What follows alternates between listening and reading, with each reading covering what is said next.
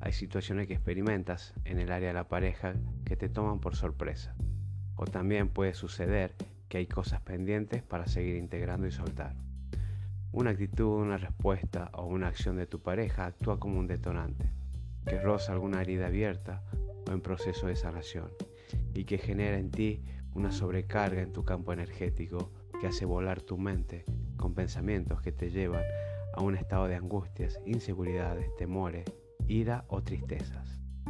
Es importante que puedas registrar en tu memoria el momento en que se activa el, detonante y lo que esa situación real o virtual quizás sentir.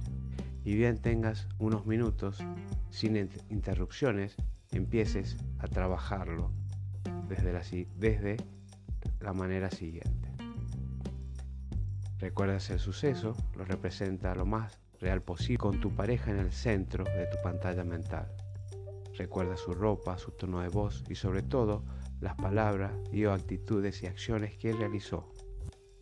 Bien, ahora empieza el proceso de integración. Vas a comenzar a escanear y a buscar la primera emoción o sensación que esa situación te genera. Y cuando salga a la luz, quédate con ella. Saca toda información. Apaga tu, tu pantalla mental y sé consciente de tu emoción, dejándote llevar por ella. Y siempre con la actitud de liberar y dejar ir sin buscar culpables o responsables de esa emoción. Mide la intensidad del 1 al 10. Sigue consciente de tu emoción y sensación hasta que su intensidad llegue a cero o desaparezca. Y cuando sientas que la primera emoción que salió del escaneo realizado ya no está, fue liberada, entonces, ahora, enciende nuevamente tu pantalla mental. Vuelves a atraer la situación y nuevamente escanea la siguiente emoción o sensación y si hay algo más, entonces integración.